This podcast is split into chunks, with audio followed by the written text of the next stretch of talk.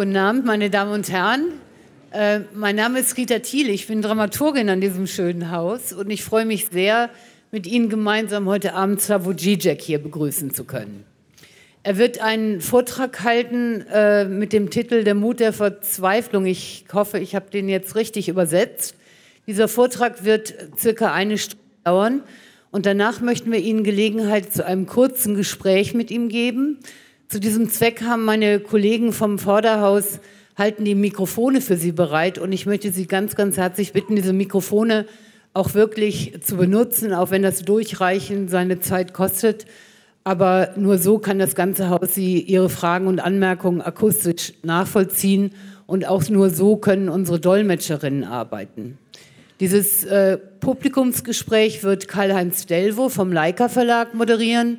Dazu muss man sagen, dass wir den Kontakt zu GJEC überhaupt dem Leica Verlag zu verdanken haben. Das ist auch nicht unsere erste Kooperation. Also GJEC ist, war vor glaub, ziemlich genau einem Jahr hier in Hamburg auch im Schauspielhaus äh, zu Gast.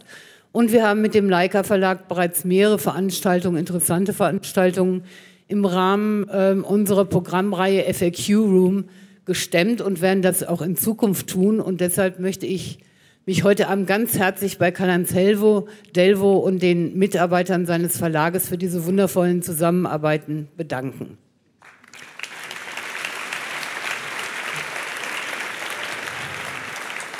Ich möchte mich auch bedanken noch zum Schluss bei unseren Dolmetscherinnen. Die haben, glaube ich, heute Abend keinen einfachen Job. Also in diesem Sinne toi, toi, toi.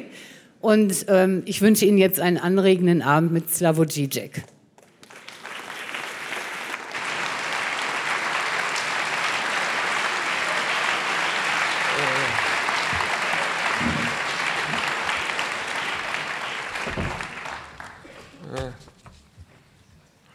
Guten Abend, ich bin sehr froh, dass ich hier bin, aber leider kann ich nicht auf Deutsch weitergehen, aber dennoch zumindest die Fragen verstehe ich.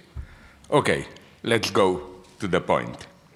I would like to begin with an old, delicious for me joke from Soviet Union about the legendary Radio Erevan, who that's the logic of the jokes.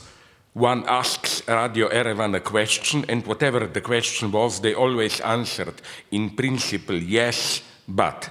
So one question was a listener asks, is it true that Rabinovich, a legendary Jew figure for, from Soviet Union, that Rabinovich won a new car on lottery?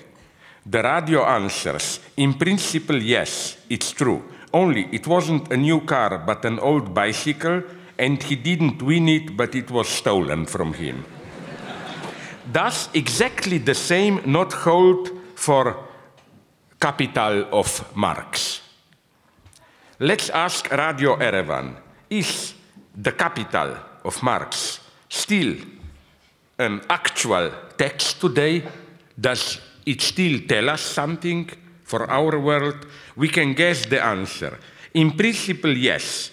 Capital describes wonderfully the mad dance of capitalist dynamics, which reached its peak today, more than a century and a half later. But uh, Gerald Cohen, a British so called analytic Marxist, enumerated four features of the classic Marxist notion of the working class. First, it constitutes the majority of society. Second, it produces the wealth of society. Third point, it consists of the exploited members of society. And fourth point, its members are the poor, the needy people in society. Now, when these four features are combined, they generate two further features. Five, the working class has nothing to lose, so they are disposed to make a revolution. And six, it can't and will engage, therefore, in a revolutionary transformation of society. Now, what's the problem? Again, as Radio Erevan would have put it, in principle, yes, but uh, none of the first four features applies to today's working class. They are not the majority. It's problematic if they produce the wealth of society. It's problematic if they are the truly exploited. And it's problematic to what extent they are the needy people of society. Which is why the features 5 and 6 cannot be uh, generated. The paradox is this one. Even if these features continue to apply to parts of today's society, those who are the majority, those who produce wealth, and so on. Uh, they are no longer united in a single agent. For example, the needy people are no longer the workers, mostly, and so on. So, I think, correct as it is, this enumeration should be supplemented by a systemic theoretical deduction. For Marx, all these features follow from the basic position of a worker who has nothing but his labor power, Arbeitskraft, to sell. To sell. As such, workers are by definition exploited. With the progressive expansion of capitalism, they constitute the majority which produces the wealth and so on and so on. How then are we to redefine a revolutionary perspective in today's conditions? A good starting point would be here, I think, to follow the good old Marxist path and shift the focus from politics to the science of post capitalism that are clearly discernible within global capitalism itself. And we don't have to look far. Public figures which exemplify the privatization of our commons are full of warnings. By public figures which exemplify the privatization of our commons, I mean today Today's emblematic mega capitalists like Jeff Bezos, Mark Zuckerberg, Bill Gates, Elon Musk, they are not simply capitalists. Their incredible wealth comes from privatizing our commons, our the substance of our social being. If you want to buy books and so on, it's Amazon. If you want to communicate through internet, it's Microsoft and so on and so on. What the source of their wealth is not classical profit, it's rent. We pay them a rent to be able to communicate with each other, to interact socially, and so on. They, these people, stand for the global capital at its most seductive and progressive. In short, at its most dangerous. And I find it so ironic that precisely these people, much more than today's at least official left, talk about end of capitalism. They are full of warnings how capitalism, we know it, is coming to an end, and so on and so on. And sometimes they even sound as false progressives. For example, in a speech to Harvard graduate students in 2017, Zuckerberg told his public, I couldn't believe it. I reacted to it like, you know, like in Tom and Jerry when the cat sees a fish, her eyes jump out and roll in the air. This was my reaction when I heard Zuckerberg telling his public, our job is to create a sense of purpose. This comes from a man who, with Facebook, has created the world's most expanded instrument of purposeless loss of time. And he will teach us how to give purpose to our life. They all, from Zuckerberg to Gates to Elon Musk, warn that capitalism as we know it is approaching its end. And they advocate countermeasures like minimal income and so on. One cannot but recall here the famous Jewish joke about, uh, quoted often by Freud, Freud why are you telling me you are going to Lemberg when you are really going to Lemberg?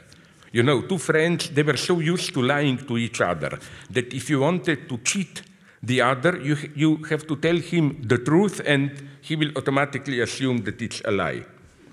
Uh, so, uh, exactly the same holds a claim for Zuckerberg, Musk, and other false prophets of the end of capitalism. We should simply reply them, why are you telling us that capitalism is coming to an end when capitalism is really coming to an end? But it's nonetheless interesting. Isn't this a very sad perspective? How it's they who talk about it and not uh, leftists. Even take somebody like uh, uh, Piketty. He is very clear. He thinks capitalism is the only game in town. And he just thinks that we need different system of taxation to prevent excessive wealth and so on and so on. So the paradox of our predicament is that while resistances against global capitalism seem to fail again and again to undermine its advance, they remain strangely out of touch with many trends which clearly signal capitalism's progressive disintegration. It is as if the two tendencies, resistance and self disintegration, move at different ontological levels and cannot meet, so that we get futile protests in parallel with imminent decay, and no way to bring the two together in a coordinated act of capitalism's emancipatory overcoming.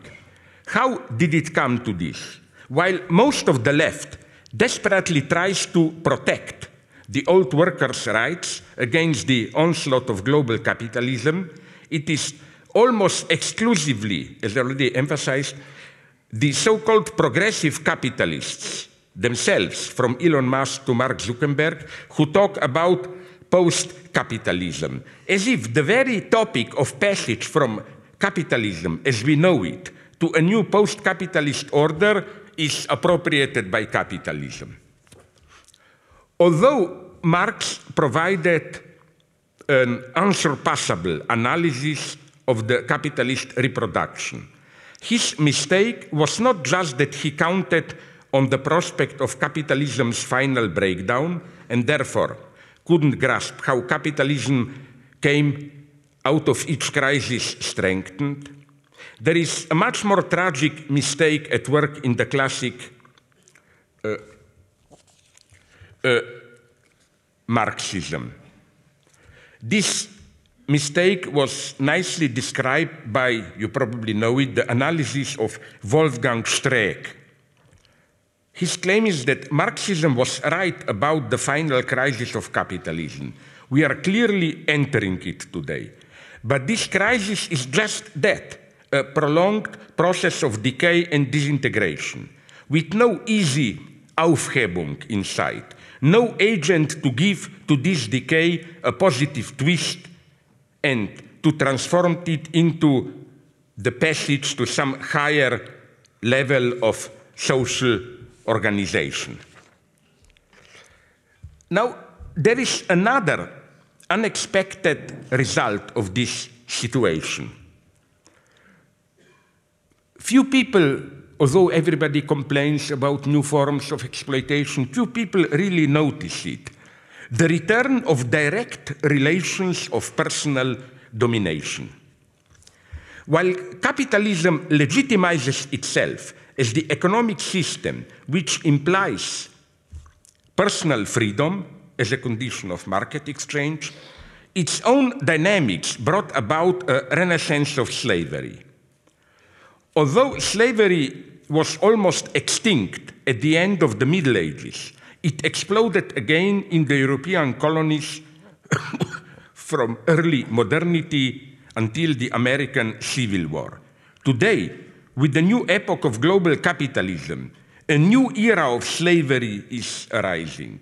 Although it is no longer a direct legal status of enslaved persons, slavery acquires a multitude of new forms. Millions of immigrant workers, in the Saudi Peninsula who are deprived of elementary civil rights and freedoms, the total control over millions of workers in Asian sweatshops, often directly organized as concentration camps, the massive use of forced labor in the exploitation of natural resources in many African states, and so on and so on. What is going on here?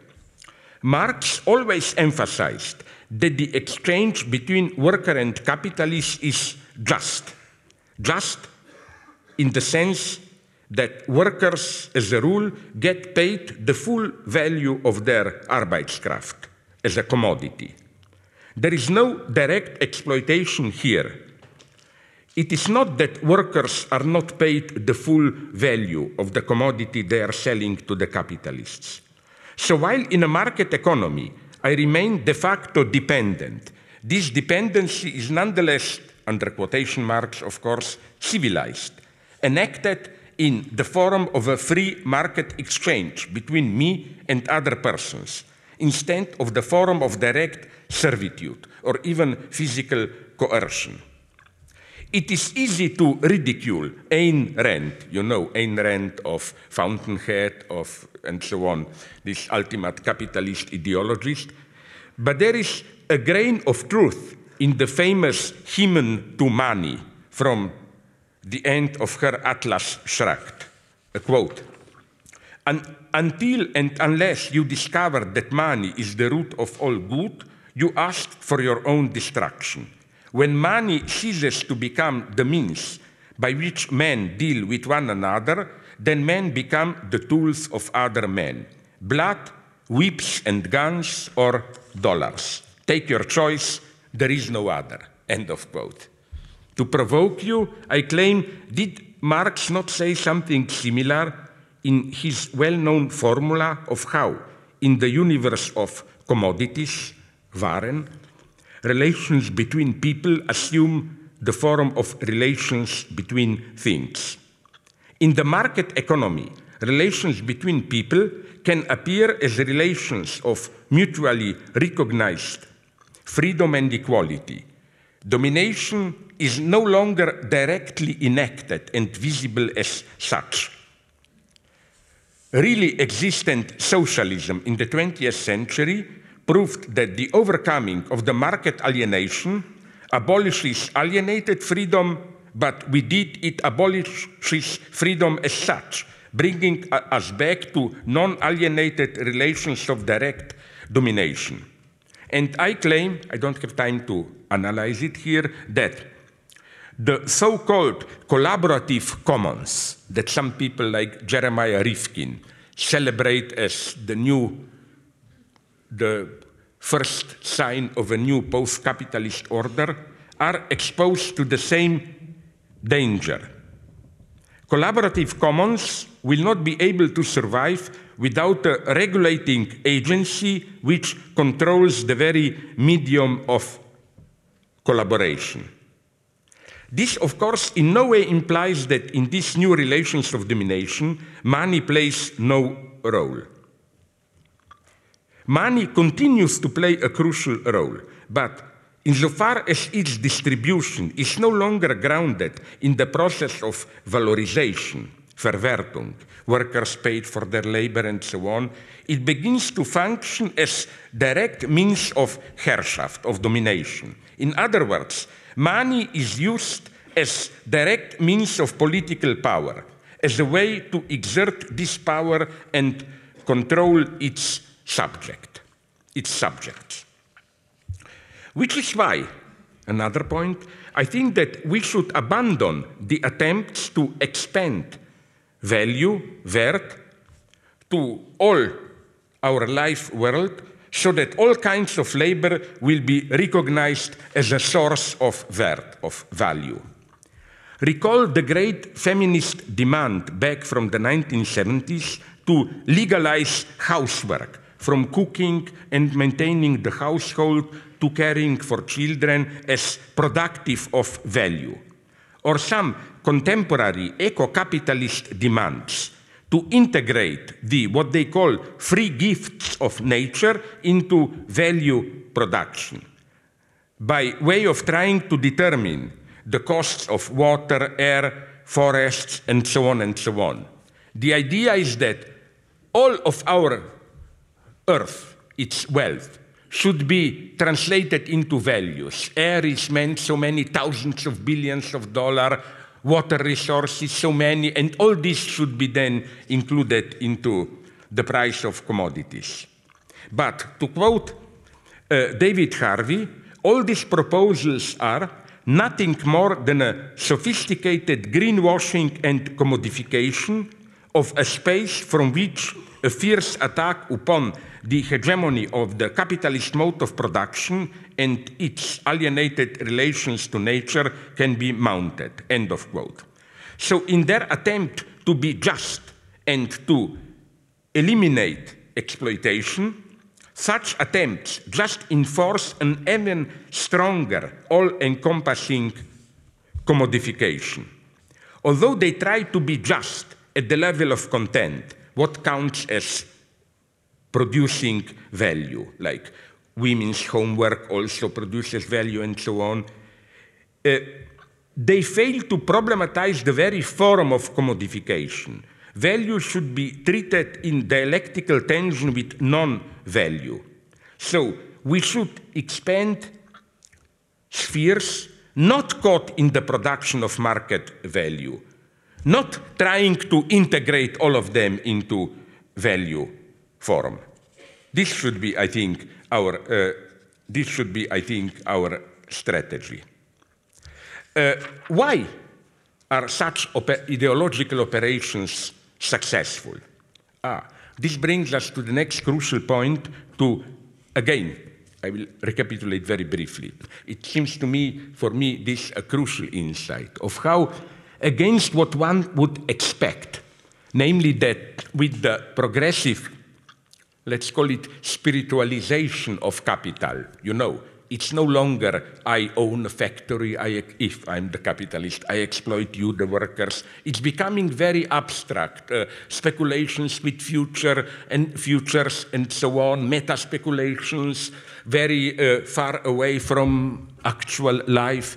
One would have thought that this would have meant that domination becomes totally abstract. No, the paradox is that the more the movement of capital is becoming abstract, the more relations of direct personal domination, not just this uh, vermittelt through things, through commodities, market domination, is becoming obvious in our lives. The truth of today's purely speculative capitalism, you know, the truth of Wall Street uh, uh, market speculations are sweatshops, are half slavery exploited workers, and so on and so on, even in our societies, different forums through state support and so on of direct uh, domination. For, this, for such a system to work, something has to happen with ideology. Ideology is more and more entering uh, open, cynical level. What do I mean by this? Let me begin with a simple observation. How should we account for the strange fact that Donald Trump a decadent, destitute person, the very opposite of Christian decency, can function as the chosen hero of the Christian conservatives. When I raise this question in the United States, the usual answer I get is that while Christian conservatives are well aware of the problematic character of Trump's personality, they have consciously chosen to ignore this side since what really matters to them is Trump's agenda, especially his anti abortion stance. So their idea is okay, he's a disgusting person. For me, as a Christian conservative, I accept this, but if he does something, especially uh, abolishing free abortion, then these private things can be pardoned. But I think it's not as simple as that. Uh, I think that the very duality of Trump's personality, his high moral stance, accompanied by personal vulgarity and lewdness, is what makes him attractive to Christian conservatives. Because what they secretly identify with is this very duality. Trump is a paradigmatic person for our today's world. Again, this is why Liberal critics made a ridiculous mistake when they point out this contradiction of Trump. But you see what it is privately. But that's why they love him. Conservatives, they are like that. And this is not just Trump. Exactly the same goes for neoconservatives also all around Europe. For example, my Polish friends told me that Poland's current de facto ruler, he is the grey eminence, Jarosław Kaczynski, you know what he did in 1997 in an interview for Gazeta Wyborcza, the greatest Polish daily newspaper, and he then repeated this statement in a TV interview. So it wasn't just a blunder. When uh, his party won the elections, uh, journalists asked him, okay, what's your program? You know, his answer was what he wanted to say, of course, is now it's our turn to rule. He uh, quoted uh, a Polish, vulgar, very low class saying. In Polish, it's teraz kurwa mi, which means it's our fucking turn to fuck the whore. This phrase, phrase, which then become a classic locus in Polish politics, again can be vaguely translated out as it's our fucking term. Now we are in power, we'll do whatever we want. But again, the literal meaning is much more vulgar. Something like, after you wait in line in a brothel, no, and you are finally there, you say, now it's my time to fuck the prostitute, the whore. It's important, again, that this phrase was publicly uttered by a devout Catholic conservative, protector of Christian morality, so I think there is no contradiction here. Precisely, or rather, precisely this extremely vulgar, brutal, pragmatic stance that came out in this statement by Kaczynski is the other side of the official neoconservative Catholic morality. The two go together. And I think one can learn a lot about today's politics, not only today's, if you look for these unexpected signs of open vulgarity. So that you will not accuse me of just hitting the conservatives. Let me tell you an incredible story which shocked me from the communist side. Uh, in his speech at the Lushan Party Conference in July 1955, when the first reports made it clear what a fiasco the Great Leap Forward was. Millions died and so on. Mao called the party cadre to assume their part of responsibility. Like, we made a big mistake, comrades, so we should assume responsibility. And he was honest enough to claim, since I am the leader, my responsibility is the greatest. And now comes the shock. I couldn't believe it. So, but I checked with official edition of Mao's works in English. You find them a couple of on, uh, versions on internet. I checked with my Chinese friends. It's true. You know how Mao concludes his speech? These are the last lines. I repeat it. This is not a what you say back in the kitchen or among friends and so on. This is big party speech whose point is to admit responsibility for millions who died. Quote, the chaos caused was on a grand scale, and I take responsibility. Comrades, you must all analyze your own responsibility. If you have to shit, shit. If you have to fart, fart you will feel much better for it. End of speech. Now, why this vulgar metaphor? In what sense can the self critical admission of one's responsibility for serious mistakes for millions of people dead be compared to the need to shit and fart, flatulence? I presume the solution is that for Mao, to take responsibility did not mean so much an expression of remorse, which may even push me to offer to step down. It's more that by doing it, I get rid of responsibility, so that then I feel much better for it, like after a good shit. You don't admit you are shit, you get rid of the shit in you. You know, this is how self criticism works in this universe. But okay, let me return to our capitalism. The important lesson here is that this coming open of the obscene background of our ideological space, to put it somewhat simply, the fact that we can now more and more openly make racist, sexist statements which still recently belonged to the private space in no way means that the time of mystification is over, that now ideology openly displays its cards. We have to add two things here. The first one, I don't have time to develop it today, but I must emphasize it, is that I see this Trump like open obscenity, sexist, racist remarks, and so on and so on, is strictly a mirror image to all that I consider wrong in political, in the excesses of political correctness. For example, I read this a week ago.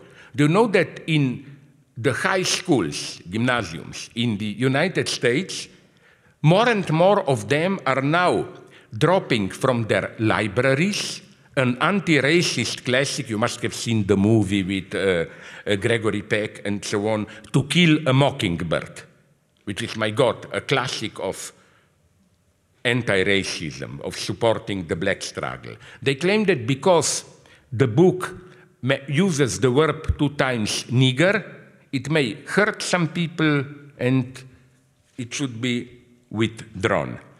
I, I am always shocked by this. It's as if the liberal left is, in, is being impotent politically, unable to effectively oppose Trump, is taking refuge in this openly uh, ridiculous, uh, openly ridiculous political correctness. Like even, you know, somebody who really was a progressive, Mark Twain, for example, because of some problematic features from today's perspective, also uh, Tom Sawyer, Huckleberry Finn, those two novels are progressively withdrawn from public libraries. I mean, I'm not against it. I just wonder why doesn't somebody simply go to the end? And namely, I am for this tendency. If you are ready to bring it to the end, which means very clearly prohibit uh, Quran and the Bible. I mean, if you, in this non-historic way, apply today standards, Bible and Quran are big collections of anti feminism, the worst racism, violence, and so on and so on. Why don't we begin, why don't we begin there? Uh, uh, so, back to this pervasion of obscenities. When obscenities penetrate the scene, like today, when we can be openly racist and so on, ideological mystification is at its strongest. The true political, economic, and ideological stakes are more invisible than ever. Why? Because the public obscenity is always sustained by a concealed moralism. It practitioners secretly believe they are fighting for a cause, and it is at this level that they should be attacked. The problem is not that Trump is a clown. The problem is that there is a program behind his provocations. Trump's and others' vulgar obscenities are part of their populist strategy to sell their program to ordinary people. A program which, in the long term, works precisely against ordinary people. Unfortunately, people are ready to swallow many things if they, they are presented to them through laughter. Let me tell you of an experience that happened to me uh, recently in London. In May this year, 2017, I had a conversation at Emmanuel Center in London with the, let's call him liberal center, cynical writer, Will Self. The most memorable moment, for me at least, of this conversation occurred when Will Self, while broadly agreeing with me that if things will go on the way they do now, our societies are doomed and an unthinkable catastrophe lies ahead, he, Will Self, approached me for still counting on some big revolutionary act that will turn the global tide and prevent this sliding towards catastrophe. His main reason was that with our way of life, we are so deeply immersed into the process of ecological, but not only ecological, self destruction, that no awareness of what we are doing can stop us doing it. Self then asked the public how many of them have smartphones. Remind, and of course, almost everyone raised his or her hand, reminding them that each phone needs coltan, a precious metal from Congo, where it is unearthed, mined by de facto slave workers in a way detrimental to environment. So, Will Self ask himself, what can we do after we admit that we are all co-responsible and unable to actively intervene? Will self answer, nothing be, just pay taxes to enable the state to maintain minimal order and enjoy your isolated life. My reply, which I was not able to formulate it there, is that such a cynical hedonist stance fits perfectly those in power. It is ideolo ideology at its purest. Any, you admit everything, we are approaching a catastrophe and so on, but you add, we are all co-responsible, and any collective act is in advance devalued. Like those in power are, when we complain, are immediately telling us, but who are you to protest? Are you also not using coltan? So why, who are you to protest? What right do you have to put the blame on big corporations and so on and so on? So all we can do is to remain private citizens who masochistically enjoy their guilt and withdraw into private pleasure. I think it's precisely such a cynical attitude. Again, I admit, catastrophe is coming, but what can we do? That's life. We are all co responsible. Let's be modest. This is ideology, not any big positive uh, visions. So, again, how to proceed in such a situation? Uh, as always, I like to begin with theology, but then apply it to economic life. Did you notice how one unexpected topic is getting stronger and stronger in our popular fiction? And not just books, but also films, TV series in the last 10, 20 years. From the lowest fundamentalist religious trash, Tim LaHaye and other fundamentalist American writers, to TV series, leftovers, and so on. The topic of those left behind you have many books and TV series whose basic plot is that Armageddon is approaching and God took to himself the privileged ones in order to save them from the forthcoming horror. You know, like a couple of million of people disappear and we, those who remain, are left behind. But my question is what if we propose a vulgar economist reading of this popular appeal of the topic of left behind. As is often the case, it seems that God himself listened to the voice of capital, so that the topic of leftovers should be related to the economic predicament of our global capitalism. Is it not that not only those who were not able to join the flow of refugees had to remain stuck to their country in disarray are our left behind? Are we all not, in a way, left behind? Is today's global capitalism not moving in the direction where we even know the percentage, like 20% of the people are basically needed? All others are left behind. What does this mean politically? I think that we should avoid any simplistic romanticization of the refugees. Some European leftists claim that refugees are nomadic proletarians, are nomadic proletarians who can act as the core of a new revolutionary subject in, in Europe.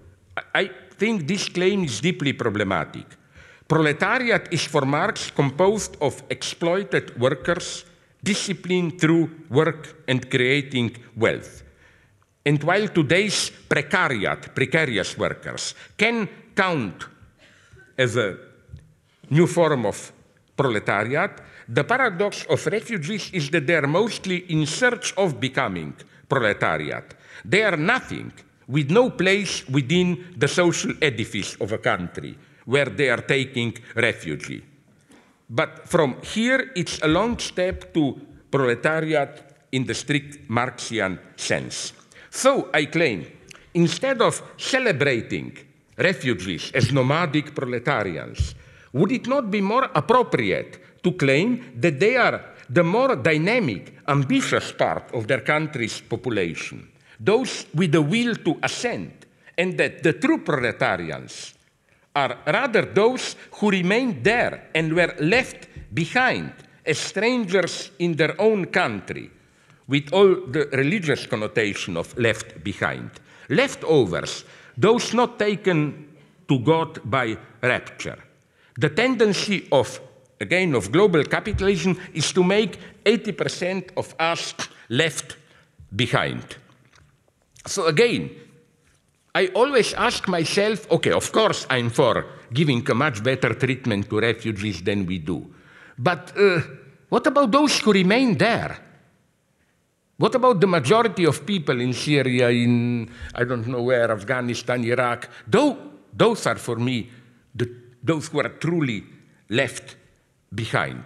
And we should focus on those. Here I am against this obsession with digital progress, which even some of today's Marxists, like Toni Negri, uh, uh, fell victim to. I remember a couple of years ago seeing on TV an interview with Toni Negri. He walked in front of a factory in Venezia Mestre, the industrial suburb of Venezia, Venedig, and you can see in the background workers demonstrating protesting the closure of the factory. And Toni Negri's comment was, you see, they are dead, but they don't even know it. Like, there are those left behind, no hope for them. Then Negri goes on making his famous statements of how the most speculative capitalists, those who deal with speculations on future, are closer to communism than all those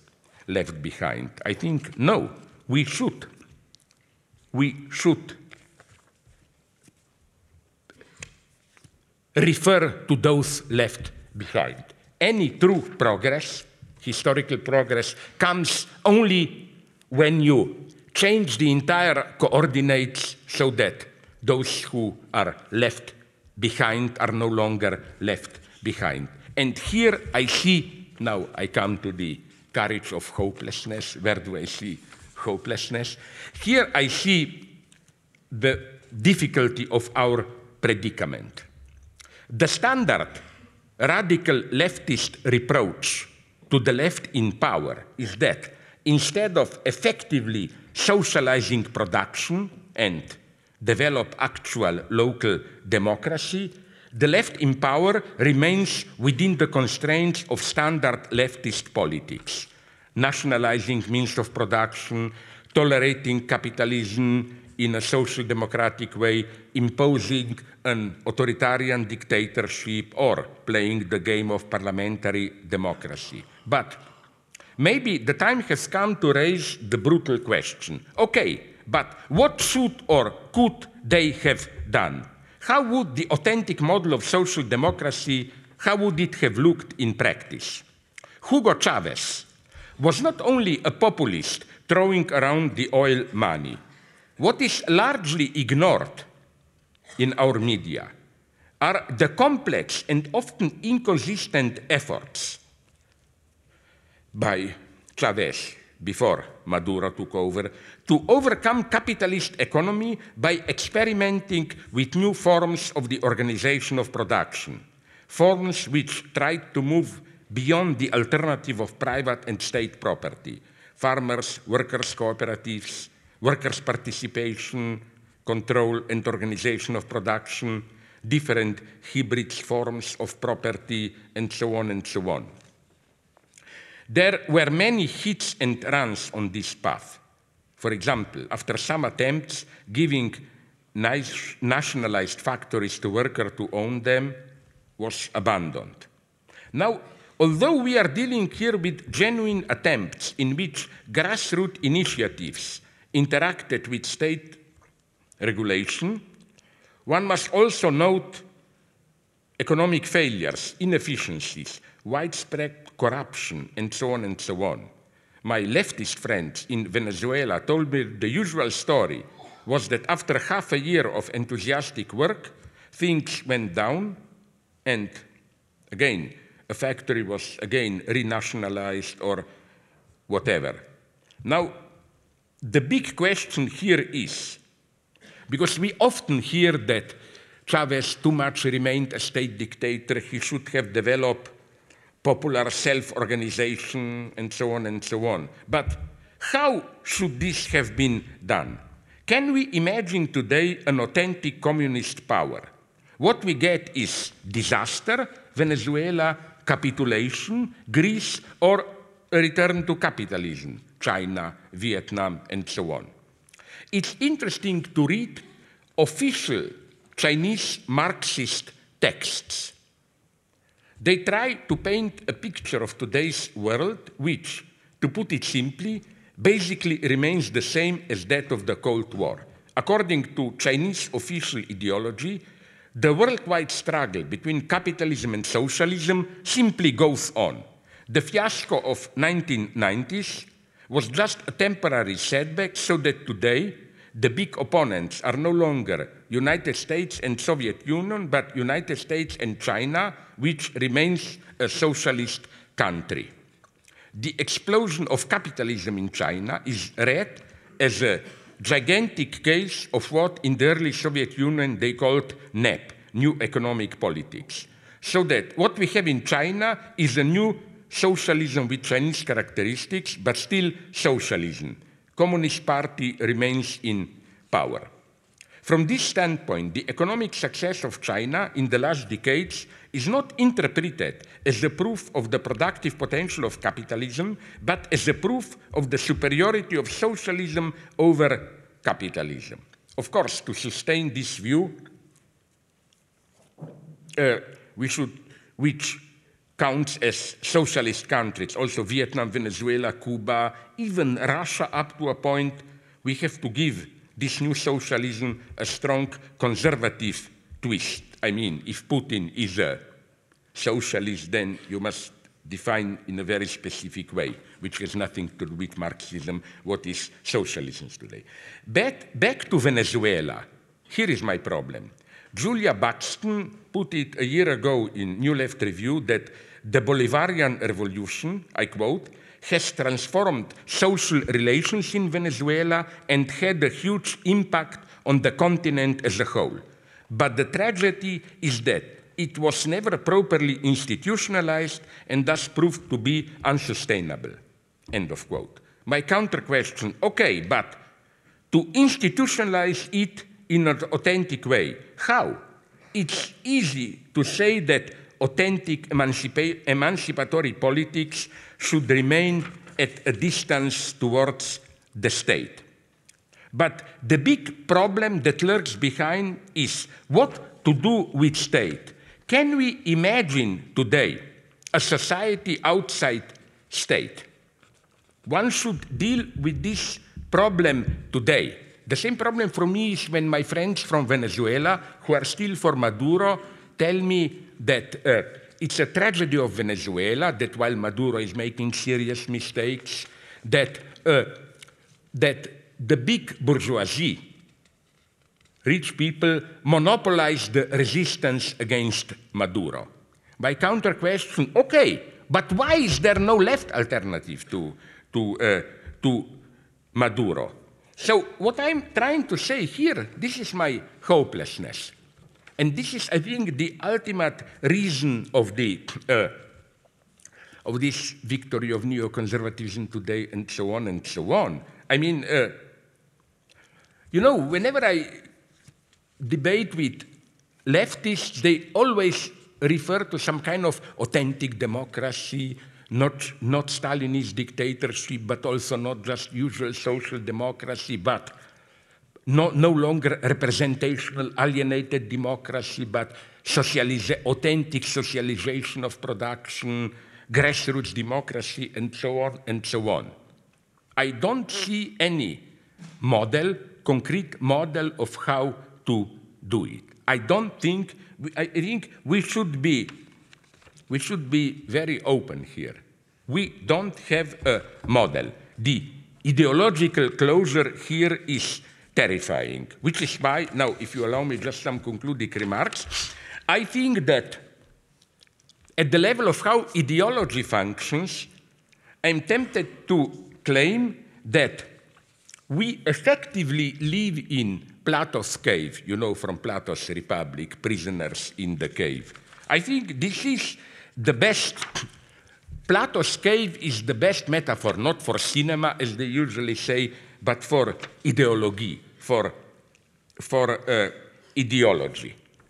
And I think that uh, there are two totally crazy, paranoiac uh, uh, cosmological theories, which are, of course, wrong as cosmology, but are wonderful theories about ideology. One, very popular in Nazi times here in Germany. Maybe you know it, you should read them, it's madness. It's so called concave Earth theory, claiming that our Earth is round, but not turned outside towards the universe. It's like we are inside a ball and sun is in the center. Within the eternal ice, there is a, like a ball around opening, and this is our reality. And do you know that the Nazis were so crazy that in some Atlantic islands, they even built telescopes to observe United States because they thought, you know, if the curve is turned like this, we should be able to see. Of course, it's crazy as a theory of the Earth, but it's a correct ideological theory. Another crazy theory, which is my favorite, uh, uh, uh, geological or cosmological madness, but a correct theory of ideology. you know that I forgot his name. Darwin had an admirer who was really, he really knew Darwin, but at the same time, he was deeply religious. And his problem was how to combine the two Darwin's evolutionism and the Bible.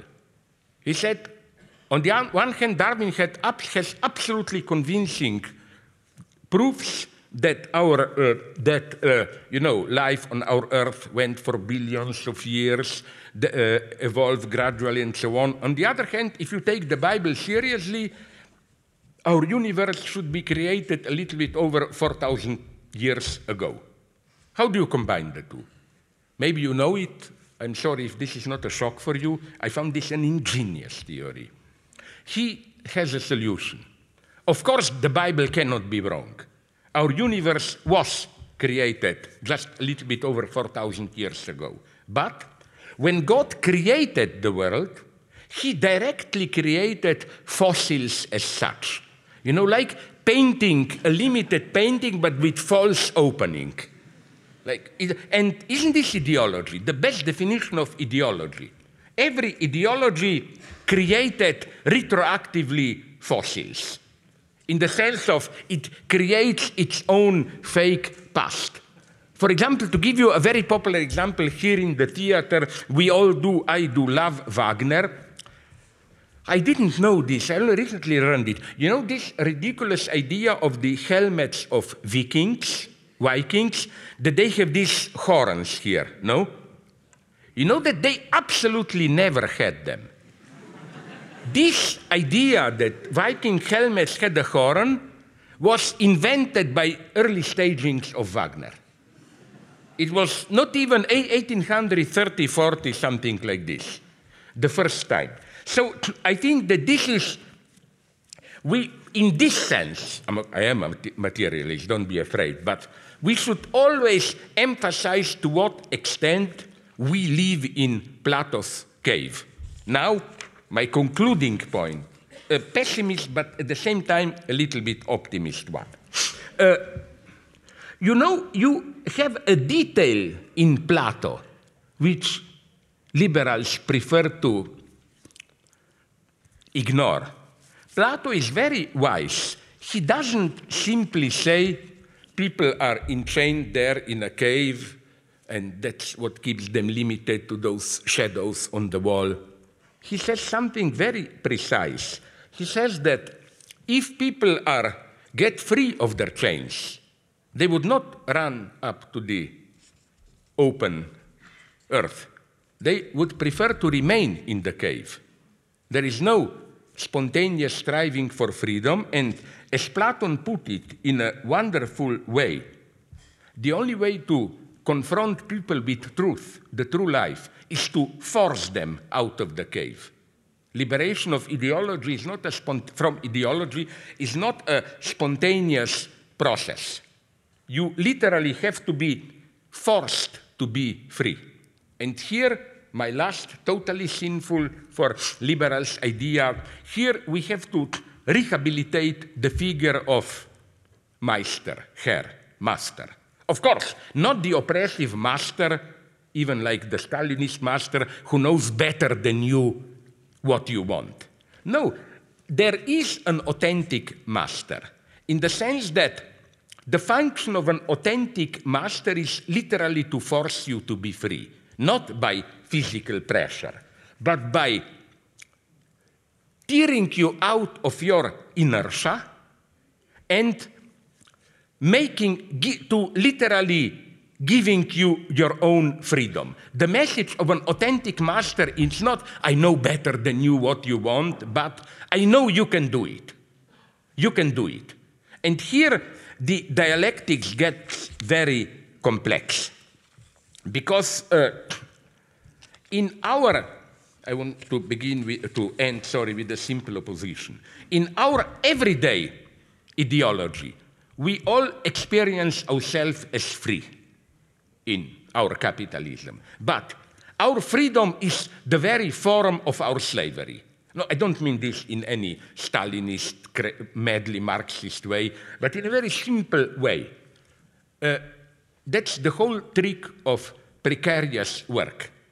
The biggest success of today's ideology is that all this process that we usually describe as the disintegration of welfare state, it sells this process to ourselves as a gain of freedom. Like you no longer have permanent health insurance. It's wonderful.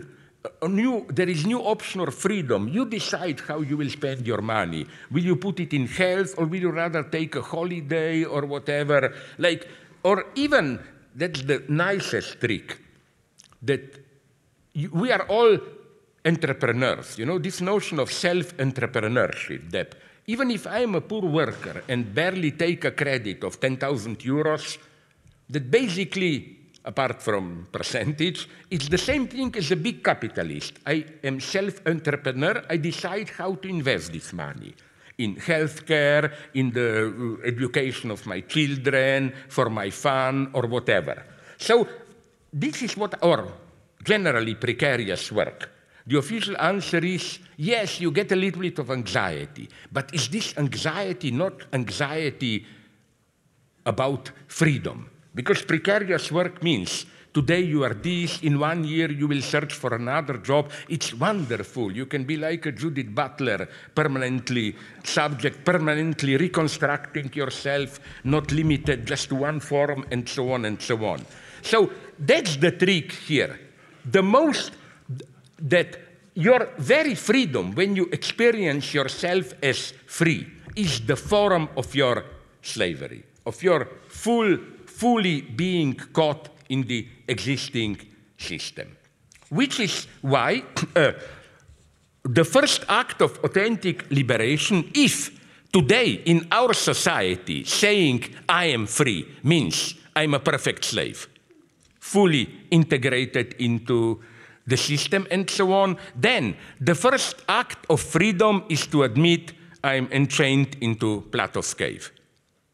And uh, so if I am free means slavery, then I am a slave means the first act of freedom. And for this, again, we need to be pushed into it. A master is needed here. Not a master, my God, in any totalitarian, authoritarian sense, and so on and so on, but just somebody, you just need him not to, or her, not to rule over you, but just to kick you out. Freedom costs, freedom is difficult, freedom hurts. And again, the true master is not the one who tells you what you want, want, but to give you a chance to discover yourself. Yes, you can do it. That's the message of a master. And there are many, many dangers of, of this on this path. That's why I want to conclude, and please don't take this in a wrong way, to remind you that tomorrow, 20 uh, tomorrow, the 18th of October, is the anniversary of the death of, among others, Gudrun Ensslin. Now, we have to remember that. Don't misunderstand me. Not as, oh, she was simply one of us celebrating her acts. No, in a very critical way. What RAF did was obviously a wrong way, but it was a tragically wrong attempt to awaken us from this slavery. It absolutely misfired, but it's part of our past. Reapproaching it doesn't mean, oh, we need new terrorists today or whatever. It means to see the deadlock to which her acts were a desperate answer. So, uh, again, but why even try? Because there is a cynical, postmodern answer, which is, but why even bother to climb out of the Plato's cave? Aren't we having still a relatively good life within the Plato's cave? Why even bother with these utopias and so on? Ah, here I'm still a Marxist pessimist because we are still doing relatively well, but this cannot last. Again, this is my mantra. Ecology, financial speculations, refugees, and so on and so on. It's clear that we are approaching difficult times, and the true utopia is not we can change radically things. The true utopia is that we can go on like this without changing things.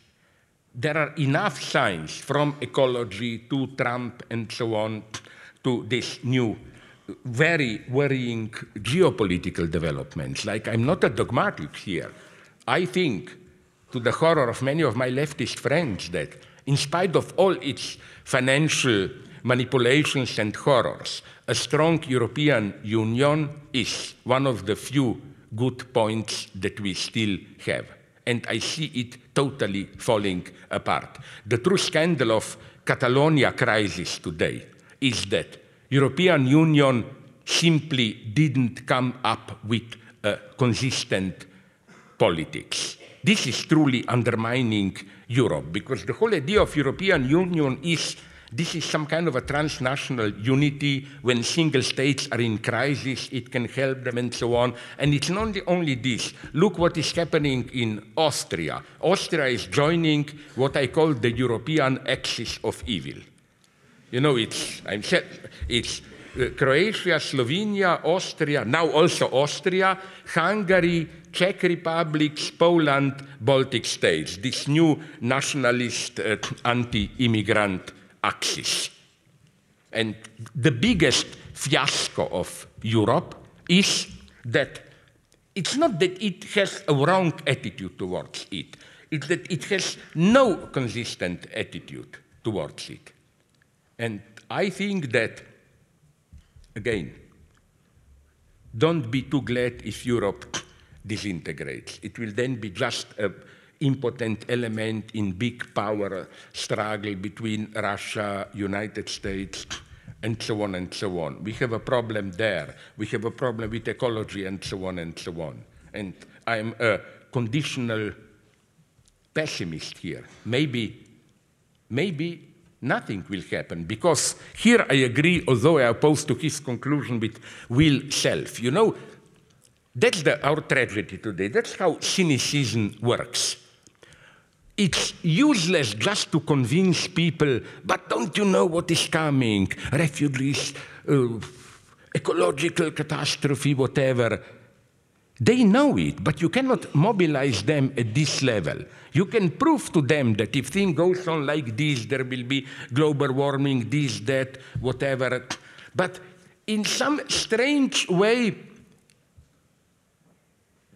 inertia can neutralize this awareness. So this, just this uh, uh, abstract, uh, argumentative, convincing, don't you know? Yeah, they know and they don't care, my God.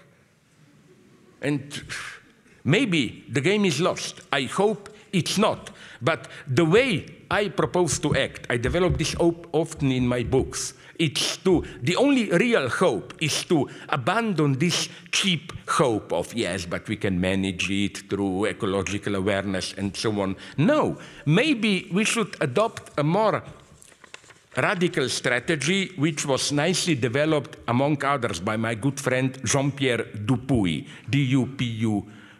Y, an excellent theorist of catastrophes, which says, no, we shouldn't play this game of if we act, we will be able to. No, we should maybe accept the catastrophe as inevitable and then do everything possible to postpone it, prevent it, whatever. We, we are no longer in a position to simply say there is still time. No, there is no longer time. The catastrophe is here.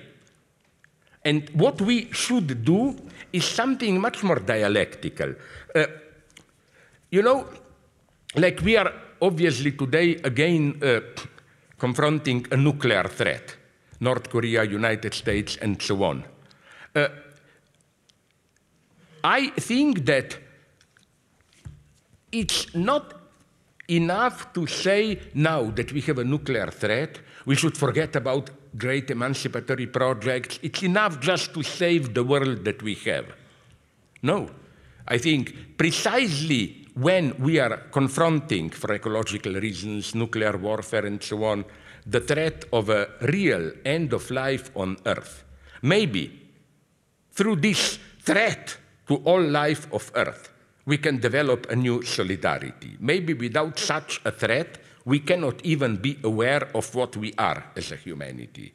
So I'm trying to find an option in despair itself. Yes, the threat of catastrophe is here. Let's accept it, and but let's not give it a cynical twist. Let's try to do something. I think this is the, the even at the level of ethical thinking, this is the great task today.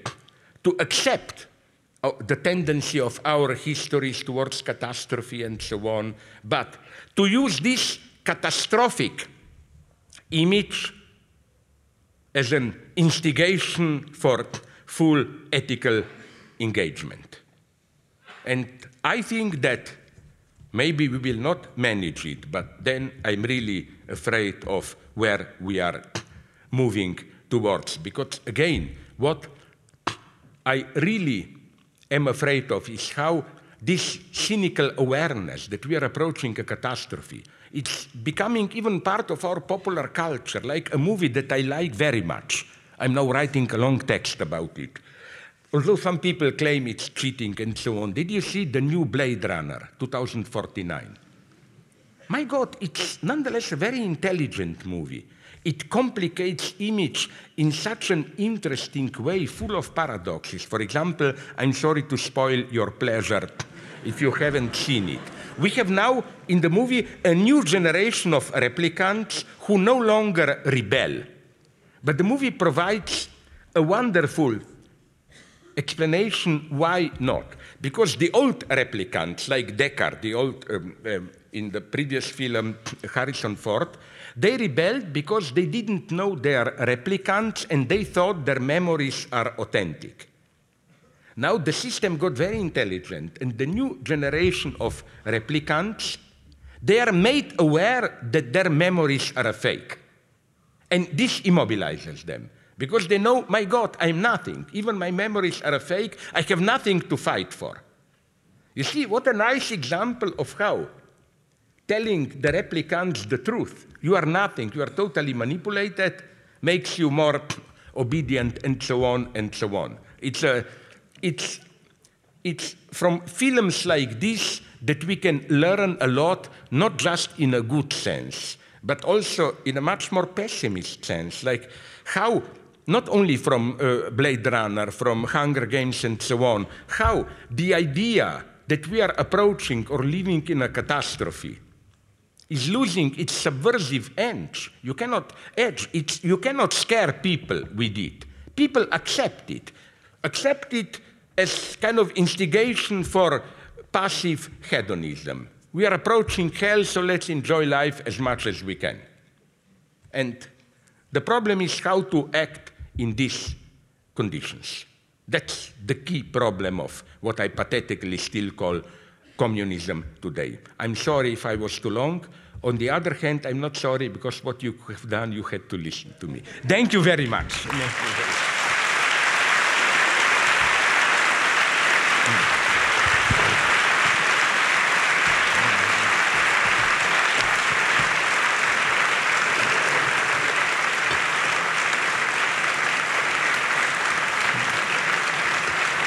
And okay, to flatter you Germans, you know, I am all for refugees and so on, but I find so morbid what I encounter with many of my European leftist friends.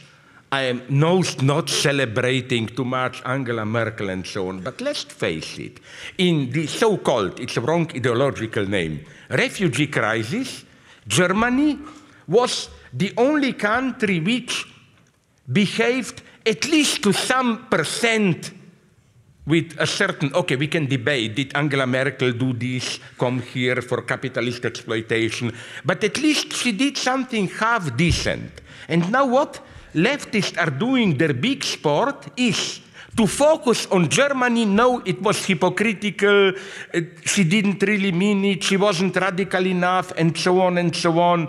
I mean, this is typical superego tactic. The better you are, the more you will be criticized that you are not even better.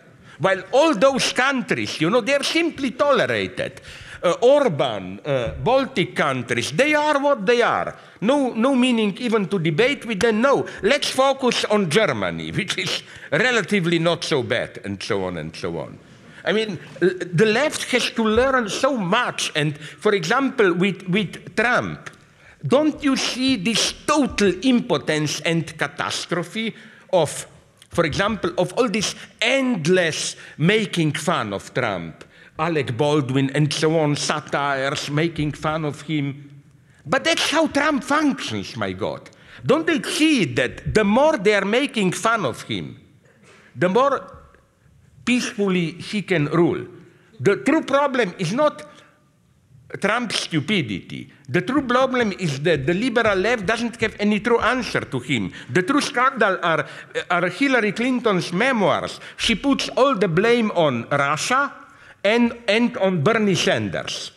Just to find someone who is to blame for her loss and to avoid the true question what did she, Democratic Party, do wrong, and so on.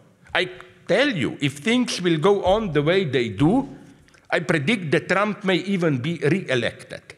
And the, the guilt will be totally uh, uh, the guilt of the Democratic Party. I talked too long. Let's now play a little bit as if we live in a democracy, no? as you would have said, no? ja. Schönen guten Abend auch meinerseits. Vielen Dank, Slavoj, für deinen wie immer sehr lehrreichen Vortrag. Meine Damen und Herren, Sie haben jetzt die Möglichkeit, hier Fragen zu stellen. Ich würde vielleicht gerne, wenn mir das erlaubt ist, eine kleine persönliche Bemerkung machen. Ah, du bist eine Person, ich wusste das nicht. Ja, ist okay, aber ich wollte dir das mal mitteilen. Deswegen Ah, ja, bin ja. jetzt noch nicht dazu gekommen, dir das Ja. zu sagen. Nicht? Also, und äh, auch das, was du äh, gesagt hast zur, zur RAF und äh, auch zu, ähm, äh, zu, zu Platons äh, ähm, Höhle. Höhle, ja. Und äh, also ich könnte aus meiner Biografie, aber ist, könnte ich sagen, also das Gefängnis war in gewisser Weise so etwas wie äh, eine negative Freiheit, weil wir am Ende da nochmal um alles gekämpft haben. Und seitdem ich draußen bin, empfinde ich das als das, was man positive Unfreiheit nennt. Das kommt vielleicht dem entgegen, auch was du gesagt hast. Aber ähm, ich würde jetzt hier gerne etwas aufstehen, aus dem Licht rausgehen und würde doch Ihnen die Möglichkeiten geben, Fragen zu stellen. Und äh, wir müssen das etwas systematisieren, weil überall sind äh, äh, Mikrofone und deswegen würde Ja. ich vielleicht hier unten links oder fangen wir hier an, genau, bei, bei Ihnen, genau. Bitte. Sie können fragen, ich hoffe, dass ich das verstehen will, auf Deutsch stellen, ja? Okay, so um, if I get you right, um, and I support you there, we need a radical leftist change in political systems and even more in economic base. So, but uh, how can we ensure that another revolution won't turn into another Auschwitz? As if you have a look at the proletarians, there still is the possibility to fail and turn into fascism. And you often quote Benjamin in your books. So, how can we ensure that we this time make it right? We cannot. We absolutely cannot. We absolutely cannot, but there is no choice. I'm saying, you know, this, your, my, my strategy is very desperate here. What you said still presupposes that, or at least, I'm sorry, maybe I read you in a wrong way. One possible reading would be to say, okay, so let's not risk it, let's stay where we are. And this is a catastrophe. I claim it cannot last. New, there are new forms of slavery, millions of slaves, there are new threats on the horizon, and so on and so on. And I'm not talking about 100 years from now. If you ask me, I'm talking about like, I give 20 years, if you ask me, 20, 25 to our. So I totally accept your uh, worry. But I would say, what if this fascism will come even if the system remains what it is? Look, which are the most effective of today's capitalist states? That's the ultimate irony. Those where the Stalinist party is still in power, like China. Are we aware of this mega paradox of China? That, uh, that once I had a debate years ago and asked this Fukuyama himself, who very interestingly is no longer a Fukuyamaist. That's interesting to know. He dropped it. He is clear to him that, that no end of history. But namely that I told him maybe I agree with you if you admit to me that the best rulers for this new global capitalism are ex-communists. You know, that's the problem. I think that uh, this is the true end of Fukuyama's dream. That more and more it's clear from Trump to India to there that liberal democracy is no longer even the most efficient form of new global capitalism. So, my only answer to you is we don't have this freedom to say we don't risk it. I mean, look at Hollywood. I'm always a believer in Hollywood. And you can learn that precisely all these catastrophe films, the catastrophe will come in one way or another there. I'm a little bit more of a pessimist here, if you ask me. We don't have this choice. Otherwise, if we, the choice would be this one. We in Europe are nonetheless not doing so bad, so let's be a little bit careful, let's go on. Then I wouldn't agree, but I would accept it. But I, again, I don't think we have this freedom. Thank you. Uh, bitte, ja. Uh, at least we are moving left. That's a good tendency. bitte. You spoke a little bit about um, uh, the master and the role of the person who is to push us Yeah. out of our shackles and out of the cave. But I'm still left wondering and curious uh, how you think courage really functions in this situation? What actually gives people courage to leave? Um, Despair. I'm not going to try. Yeah. Okay. Despair. Despair in the simple sense that, and I think now I come to my religious madness. I'm a total atheist. But uh, by religious, I mean there I see the emancipatory legacy of Christianity, which is very much against the grain of uh, Catholic Church and official ideology, because maybe you know the story. My favorite Christian story is, I always repeat it. I'm sorry if some of you know it. You know when Napoleon was crowned by Pope, you know what happened, you know. When Pope was approaching him to crown him, Napoleon took the crown from Pope's hand and put it himself on his head. But then he got a perfect answer from the Pope, who told him, I know what you are trying to do to destroy Christianity. Listen, you will not succeed. We, the church, are trying this for 2,000 years and didn't succeed. You know? Like, what I'm saying is that uh, uh, the message of the death of Christ for me is that literally, God is dead, it's all on us. And only from that total abandonment, uh, uh, uh hope comes. I don't believe in any transcendent hope which has a certain guarantee. History, the train of history, any big other is on our side, and so on. I really believe in this kind of, how should I put it, radical openness. Radical openness in the sense that it's all on us. And in this sense, I'm hopeless in the sense of, you know, in classical Marxism, you still have this basic, basic trust into history. Somehow history is on our side. Already with Lenin, and this may sound strange, because Lenin is considered more dogmatic.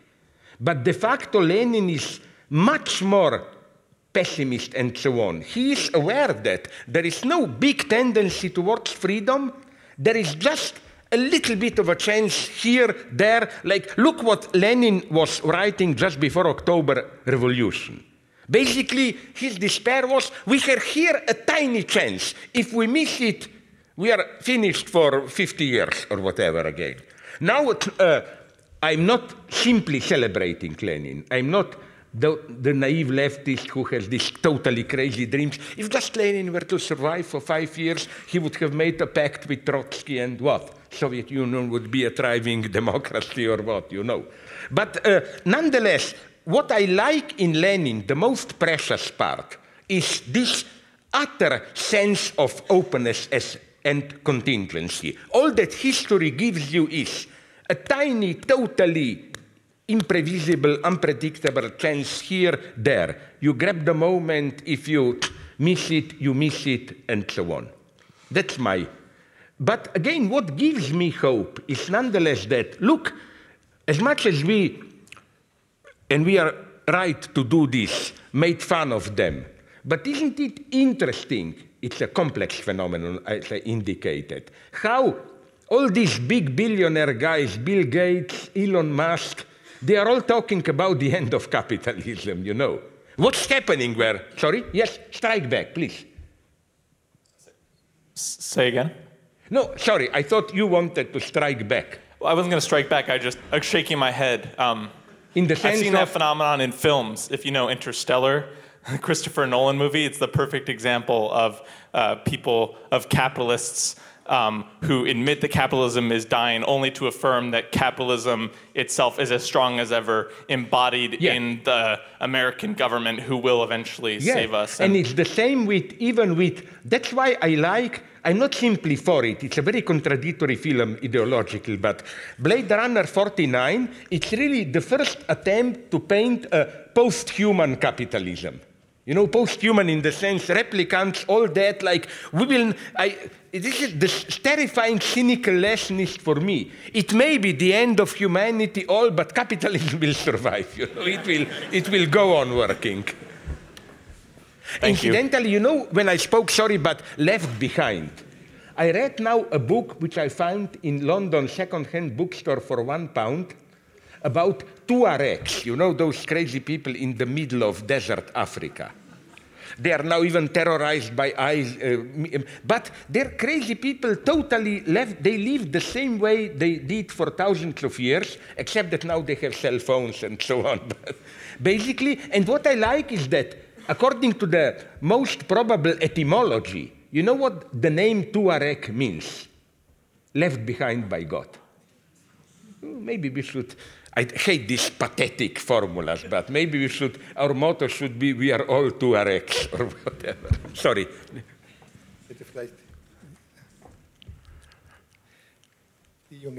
No, but sorry, one more, and then like, because no, you no, know no, which paradox I love. Did you notice how today isn't this the sign of madness?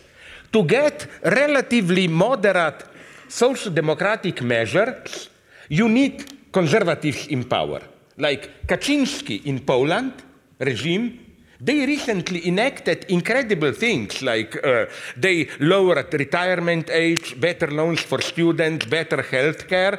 On the other hand, if you want the most brutal austerity politics, you need radical left in power, like in Greece.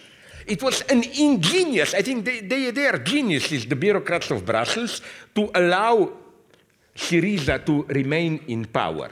Because uh, imagine the same situation without Syriza in power. It would have meant uh, uh, uh, Syriza organizing protests and so on, chaos. Now you have Syriza in power, all progressives are totally demoralized apart from some protests and so on and so on. I mean, the situation really is problematic. Now I will really shut up, sorry. Mit der Brille, genau. Sie, bitte. Uh, you know, uh, you interviewed with uh, one of the Iranian uh, channel TV uh, of, uh, you know, and you know, in Iran we don't have any kind of independent TV channel.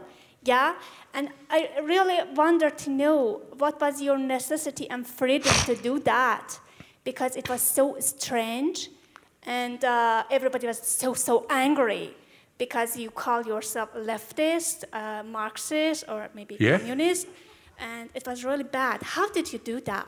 Can and you tell me exactly? Because I remember that interview, and I wasn't aware that I'm. Are you really implying, and I accept if you say so, that my interview there was somehow employed or whatever we say, instrumentalized by those in power, Muslims. But what did I say that would fit this? That's what I don't get. You know, you, you didn't critic, uh, critic uh, Iranian state even by one sentence, you know. Uh, that I don't dominate. Sorry, uh, I'm sorry to interrupt, but I know I did. I don't know. I talked for two hours. Now, I don't know what they did there. All I know is that, I don't know if you remember, for example, all I know is that. You remember when was it? Now it's already seven, eight years. The Green Revolution and so on. It is new. Uh, uh, you know the who was uh, uh, uh, Ahmadinejad versus. No, after that, you know, it is so new. At least you can talk about it, and you can talk about the necessity of that and your freedom to do something like this. Okay, and after that, uh, the second point is uh, you promised us to have a discussion with one of our comrades from uh, Communist Party of uh, United States, Raymond Lotta, and uh, but you didn't do that. I want to uh, ask when do you want to do because it's really interesting for us. Sorry. what? sorry, I'm not because where when did I promise this? What are you? I'm, really, I'm not bluffing. Sorry, I'm not playing games. It's, Who? It's, because I know the only thing I was asked for, but, but by the, the English translation is Gadfly, a philosophical journal. I then gave an, not an interview, an internet interview. I wrote answers to them. Uh, as so, I know, you promised uh, to have a discussion to Raymond Lotta, and because it's so interesting for us, because uh, we want to have uh, a line on discussion and uh, you know we want to uh, have this opportunity that everybody's talk about this line and critic that and uh, it's really important for us and be, uh, we are really uh, interested to have this discussion and i want to know okay but know you know what i'm sorry we don't have time now to go into this because and I don't mean this in any aggressive way, it's absolutely sincere question. What I don't get is this. When you say we, who? Green movement, Iranian opposition, which opposition, what is your... Okay, I will ask you a very brutal but absolutely naive, sincere question. We don't go into it who is we, but the we you are referring to, what do you want in Iran? A more democratic, open regime, what do you want? Uh, do you ask me what really we want in Iran? Yes. If you ask me, of course, I need a revolution, a real communist revolution, something that really can. and then can what? On what program? Tell, give me one example of already existing real communist revolution that you want to work in those footsteps. Or do you want an original revolution? What will you do with economy in that revolution? You know, I uh, one of the uh, people that follow uh, Bob Avakian from United States, and we have same uh, line in our country. Of course, underground, but we have it, and uh, we want a real revolution that follow. Uh, at first, Commune of Paris, and then Soviet Union, and then Mao. But something that really we want, it's more than it. It's a new communism that can have freedom and uh, a real emancipation for everybody in Iran. I, in principle, I agree, but that's but I'm I'm very desperate here. That's what I was talking about. Look, uh, for example, uh, uh, you know, I know I had debates with them in United States uh, with Avakian people. For me, my reproach to them is that it's such a damned totally comfortable position to playing this radical game. We want the real revolution, and what does it mean? I claim that somebody apparently much more modest than, I mean, politically, like Bernie Sanders, did infinitely more than all Avakians because he moved, mobilized people. We told them not, he's not even a social democrat. I know Bernie Sanders, but you know, I'm uh, like. Uh, I see so because you know it's not that we are inventing now communism. It was tried in the 20th century. Why did it end in such relative? You said we want to follow Mao. Well, now we know for absolutely sure the actual historical result of of, uh, of uh, uh, uh, cultural revolution is uh, Deng Xiaoping's reforms. Of course not. You know that. You know. You know, I absolutely you know our believe in line, it. And uh, you know, we didn't want to follow exactly the same that they, they had already. You know, uh, but something that we are talking about is it's a kind of following that and at the same time rupture. And you know that we emphasize on uh, rupture, of course, as much as we're talking about the collision between past and future. And- Okay, I get this, but and something that you that you said about cultural um, revolution in China is not true. You know, something that came from that it was not Deng Xiaoping or the others. It was something that we call it revolution and revolution, and we want to have it in Iran. You know, of course, if you ask me how many are you, it's, it's a uh, common question that everybody asks us always. Of course, we are not, uh, I don't know, thousand and thousand or even hundreds of hundreds. But we know that the quality is really important and we need a real revolutionary line uh, Okay, but in Iran and but still, it's too abstract for me. My God, give me one hint. Like, what will you do if you come close to power? Will you socialize production, self-management? What will you do? Now, don't tell me we want a real revolution. Give me a minimal hint. Will you uh, abolish the state? What? What? I mean, I mean, you know. Do we- you ask me to talk about a line uh, clearly and uh, I don't know by all of the details? No, you know, um, uh, I'm here much I, I more- have, I have. Okay, okay. Uh, you know, now here we have our books. When I say I, our books, it means according our uh, according to our line from Bob Avakian. I know If you them. want, you can ha- you can have it and you I can have read. them. I wrote the introduction to one of them 10 years ago. Great. So I know I didn't. what. I didn't say that. I didn't say that to you. I, I said uh, to the others, if you want, you can you can buy it and you can read it. But you know all of uh, details about our lines, you know, and something that really we want. It's it's a real revolution, and all of the things that is. Aber entschuldigen. Sie bitte, ich, example, nein, ich breche das jetzt etwas ab, weil Sie haben jetzt mehrfach Sorry, gesagt, in- dass Sie English, eine, please, English, eine English, echte Revolution und alles echt und ehrlich haben wollen. Das ist ja auch durchgekommen, das haben wir auch alle verstanden, aber es muss doch jetzt auch noch jemand anderes die Möglichkeit haben, eine Frage zu äh, stellen oder äh, selber eine Position zu formulieren. Trotzdem vielen Dank. So, uh, yeah, my question is just more about what are your views on the move now towards a universal basic income that has started in some European countries?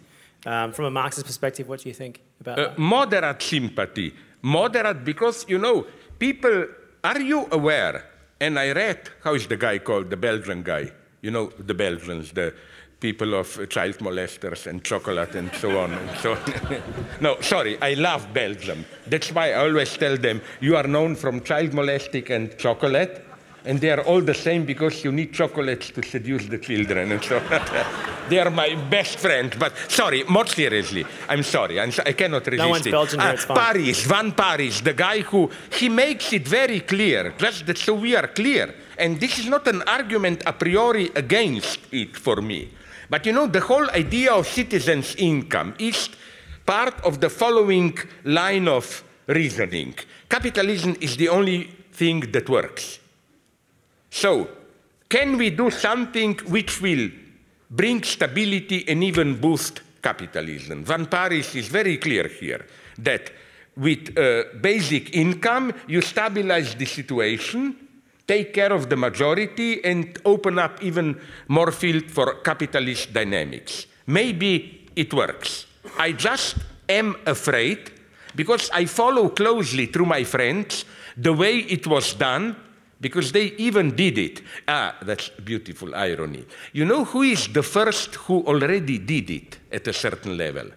Some Alaska and some of very conservative American state. They have enough income of oil, so that, but in Brazil, where they are, did it. It's very modest and so on. What I don't see is you know, if you do this only at the level of certain developed states, it will only strengthen the difference between those who are, as I say, within the cupola, the safe ones, where now you will have universal, universal uh, uh, backdrop, and those who are, those who are, and those who are uh, outside. So my first problem is maybe it can be done, but Again, this is not an argument against for me. I just doubt what do you think? I don't know. It's not meant as a step out of capitalism. It's me- all these people, people forget this, all these guys that we like today, like Piketty.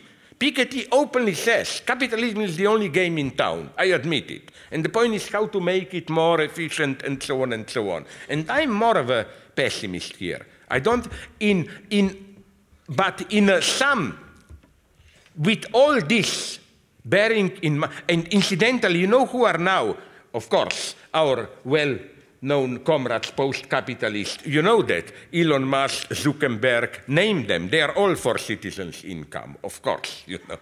So I'm not saying it doesn't, but then I have another. Now I will terrorize you. Uh, terrorize you, sorry, frighten you. But I remain an old, a little bit of a communist Stalinist here.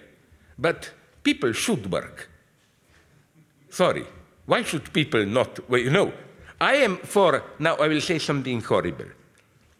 Do you think this is too totalitarian? I would say yes, citizens' income, but those who get it should also get some minimal obligation, like if the state or some society needs workers to do this, some common work and so on, they should be at their disposal there. So, you- so you mean like Star Trek: The Next Generation, basically? Sorry? You mean like Star Trek: The Next Generation? a Uh, sorry, I didn't. world? I, uh, with all respect, I know I should have seen it, but I didn't. I'm, I'm no, no, shocked. no, no. No irony meant here. Many of my friends like Star Trek and so on. I'm not, no irony here. I just, my God, I don't have time to see it. Listen, many of movies that I write about, I check the story on Wikipedia and so on. I'm sorry. Yeah, but you- I'm but sorry, you but watched- you okay, watched yours. Forget Star Trek. What do you think? What's wrong about saying to people, yes, everybody should have an income, but if you don't have other work, you should be at the disposal, of course, not to work as a slave, but let's say so many hours per week, whatever society needs, and so on and so on. And Agreed. I know we live in an irrational system. You know what's my proof? Isn't this crazy? When people say robotization and uh, uh, this means more joblessness, sorry, in a minimally rational society, we should be glad. Robots will do the work. Wonderful. We will have more free time. In what crazy society do we live? And then we end up with replicants. Sorry? Then we end up with too many replicants and they rebel. No, here I'm more of a, although uh, replicant, uh, you know, first, uh, you know who was the first who, it's not a joke, I can give you, not now, in my next book, exact references. You know who was the first one who tried to do replicants? Stalin in late 20s came under the influence of Ilya, Ilya or something like this, a biologist who was obsessed with the idea that you can, and he tried like crazy in a very racist way. He went to Congo and tried to get black people to fuck orangutans. To get the idea is to develop half ape, half man, who would be insensitive to the shitty food he eats and don't protect. So the first idea of replicants as perfect workers was he tried to put it in practice. Stalin in late twenties, early. So is this Planet of the Apes or Blade Runner now? Sorry. is it Planet of the Apes or Blade Runner now? I'm confused. No, it's reality under Stalin.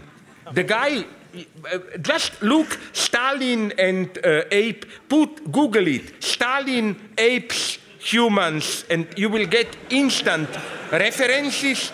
The idea was, and the, the funny thing is how openly racist the guy was. He went to Congo because he thought that blacks are half apes, you know, and that the result is more probable if you have uh, blacks in Congo to fuck apes than us white people and so on. But what, and even in Hollywood, it's a very progressive movie.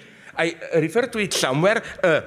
White Zombie, Bela Lugosi, movie from 31. It's pure before Hays Code. Two years later, it would have been prohibited. It takes place in Louisiana. Some white people visit a farmer, uh, played by Bela Lugosi, typically the vampire, who shows them their factory where he employs zombies. And he said it's perfect. They don't care about workers' rights. There is no trade union. They just work all the time and the time. So it's an. Oh, this is why, incidentally, I think we should do a class analysis. I'm not kidding. Uh, this opposition of zombies versus vampires is class struggle in Hollywood. Vampires are always these rich aristocrats. They live among us. Zombies are poor, vulgar. They attack from the outside and so on. This, we should do more of this. In what ways even horror movies are displaced class struggle there, you know. Sorry, I got confused, whatever. Yeah, yeah. Thank you very Ich much. möchte jemand aus dem äh, ersten Rang vielleicht die Möglichkeit geben, etwas äh, zu fragen oder zu sagen. Ist da hinten, ja. Wo ist das Mikrofon?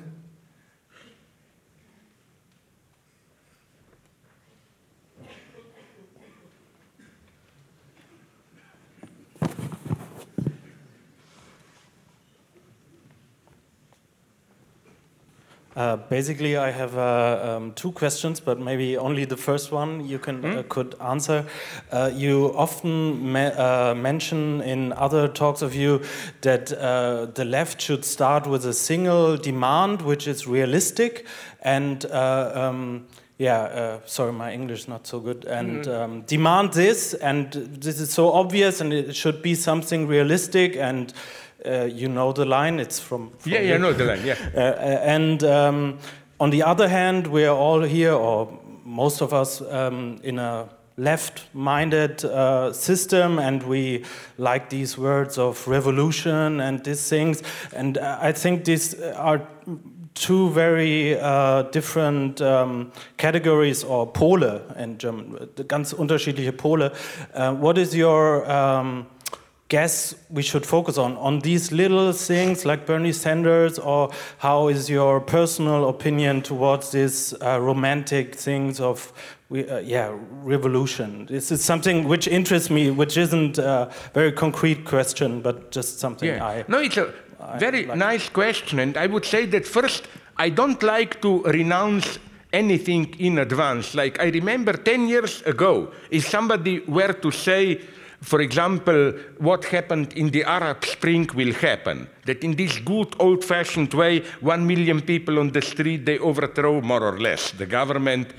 People would have said that's a utopia, that's not possible, and so on. So who knows what will happen?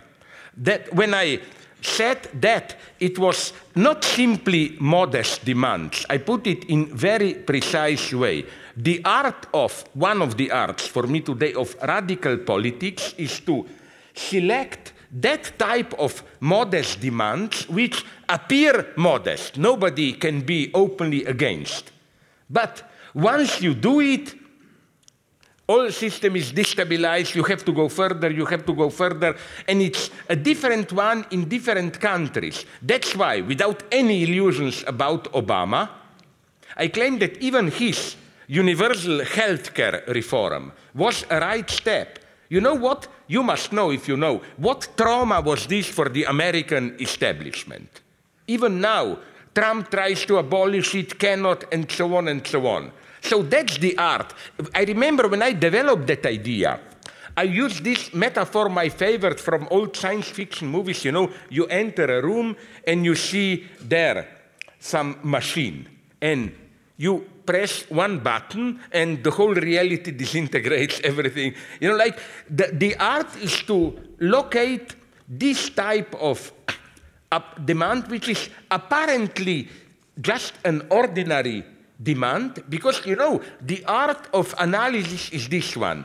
On the one hand capitalism may became may appear sorry all powerful it can integrate anything.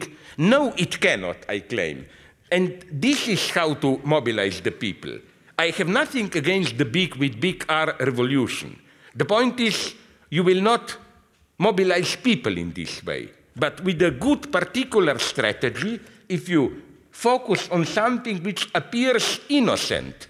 But you know, if you really do it, you will have to do more, you will have to do more, and so on and so on. So uh, I don't see here uh, a contradiction. Even if you go back, remember that most of the revolutions started in this way. Remember, even October Revolution, it wasn't we want a big revolution. It was peace and land to the farmers. And this land to the farmers meant private property to them. It didn't mean collective ownership. You know, all revolutions, we tend to underestimate this to what extent, even with a little bit of cheating. All the great revolutions basically exploited in a parasitic way, I don't mean this as a criticism, a specific situation, like Chinese revolution. It was uh, it's wonderful irony, friends told me. Chinese revolution, even towards the end, in 48, it opposed uh, uh, Chiang Kai-shek, Kuomintang, as a one-party dictatorship. So at that point, Mao gave a speech where he says, enough of one-party dictatorship, we want authentic multi-party democracy. And it was a wonderful story a couple of years ago at some small protest. One guy with a transparent eh, on Tiananmen just had this quote from Mao, and he was immediately arrested. Just a quote from Mao. So, what I'm saying is that in even the existing revolutions didn't proceed in this way, a big change. They all started like in Yugoslavia, communist revolution. It was liberation from Nazi oppression. The idea is all other bourgeois parties are collaborating with fascist occupiers, we are the only one, and so on and so on and so on. Even in Cuba, it was like this. Just, it wasn't at the beginning, at least it wasn't declared as the communist revolution and so on. So again, my point would be that what fascinates me is this refined dialectic. Well, a well-chosen particular demand has this explosive potential. That's all. Können wir vielleicht die Endfrage und dann gehe ich schlafen? Aber, aber ganz kurz bitte, Sie da, genau. Uh, in, uh, one irony I have to tell you before you answer. You know, now we have Sebastian Kurz, uh, the Austrian new chancellor. I love it. I think Slovene language is the truth about it because in our language, the word Kurz is, I'm embarrassed to pronounce it, it's an extremely vulgar word for penis, much worse than your Schwanz, you know. And then my wife, who is a journalist, writing yesterday a report on Austrian elections, put it in Slovene, something that would be translated mit dem Schwanz nach rechts oder was. No? And she was immediately censored. Sie sorry, oben. sorry. Die letzte Frage, ja. Okay. You said ganz kurz, no? Okay, ganz kurz. Not my fault. Yeah, yeah. Okay, yeah, hello. Dobro Peter. večer. Ah. Explain to me, Slavoj, why don't you have uh, more faith in the potential of, of robotization in I the have. sense the, I have. emancipator- the emancipatory potential of robotization? Because when the market disappears, at what level does enslavement occur? Because you say we are slaves, although we don't know it, because we have all these yeah. options. But then you say, as a true Leninist, whatever, I, I think everyone should work.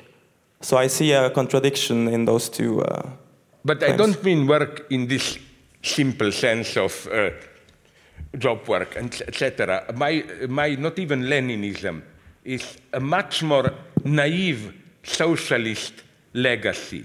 I think that, my God, this will sound so old fashioned, that it's part of your true and ours actualization as a human being to give something to society. It's very simple, very naive, old fashioned belief that we are more than people who dare masturbate in a corner and take but doesn't robotization enable that, in a sense? Eh, You know where I see a problem here?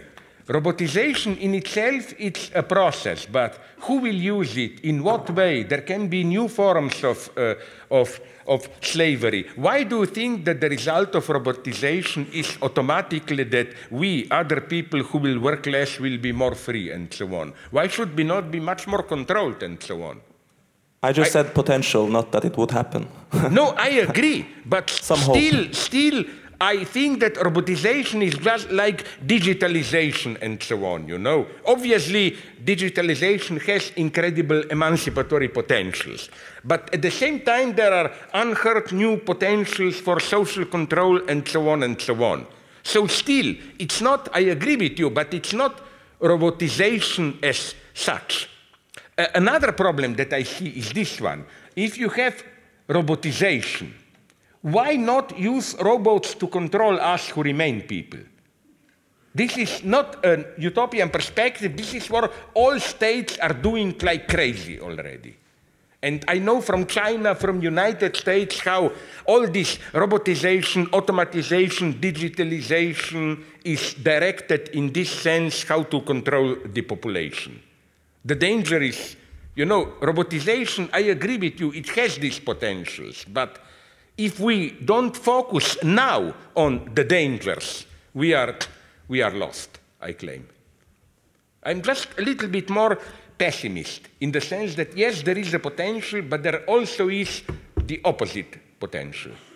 And I just don't believe that. Uh, I don't believe it's too close. If you just say robotization, blah blah, will bring freedom, can bring freedom, you are too close to traditional Marxism when you think that a new productive force. No, they open the perspective. But what will come still depends on social relations and so on and so on. I mean, uh, I just, you know, I, in one sense, I'm no longer a classical Marxist. I don't believe in this simplistic big vision. I must admit, maybe this is depressing, but I like to see complications, you know. Like, this is good, but my God, what can develop out of it, you know? Meine Damen und Herren, vielen Dank. Vielen Dank, Slavoj. Danke.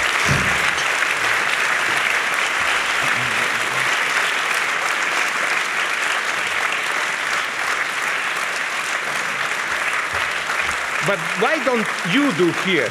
Bring together me and some others, and we can do a more serious debate precisely on this topic. You know, like, do we have a view? Because don't you agree, sorry, just this, that that's why I have problems with political correctness. Of course, I agree with most of its goals and so on.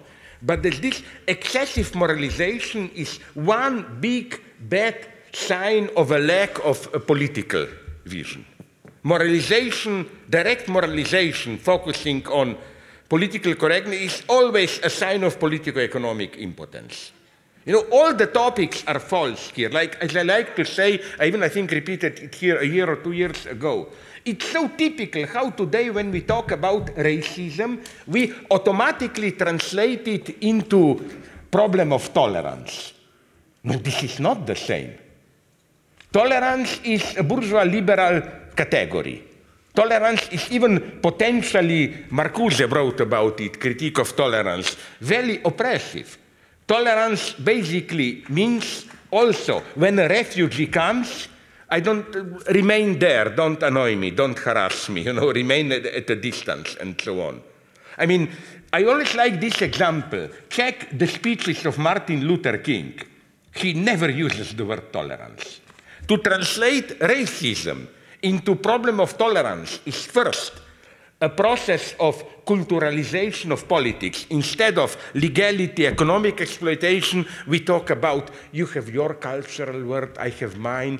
Can I tolerate your world if I'm a racist? The problem becomes what traumas do I have so that I don't tolerate you? And then, of course, it's some kind of psychoanalysis. Here I'm totally against psychoanalysis. I have to look into myself, what are my traumas, and so on, you know.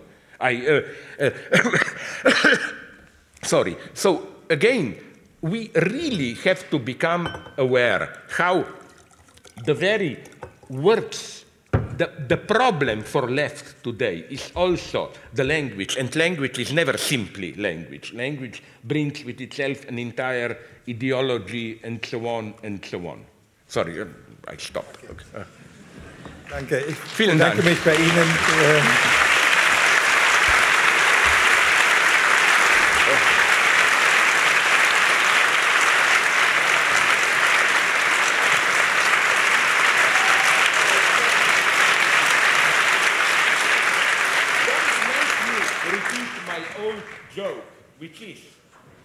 The applause when we communists will take over.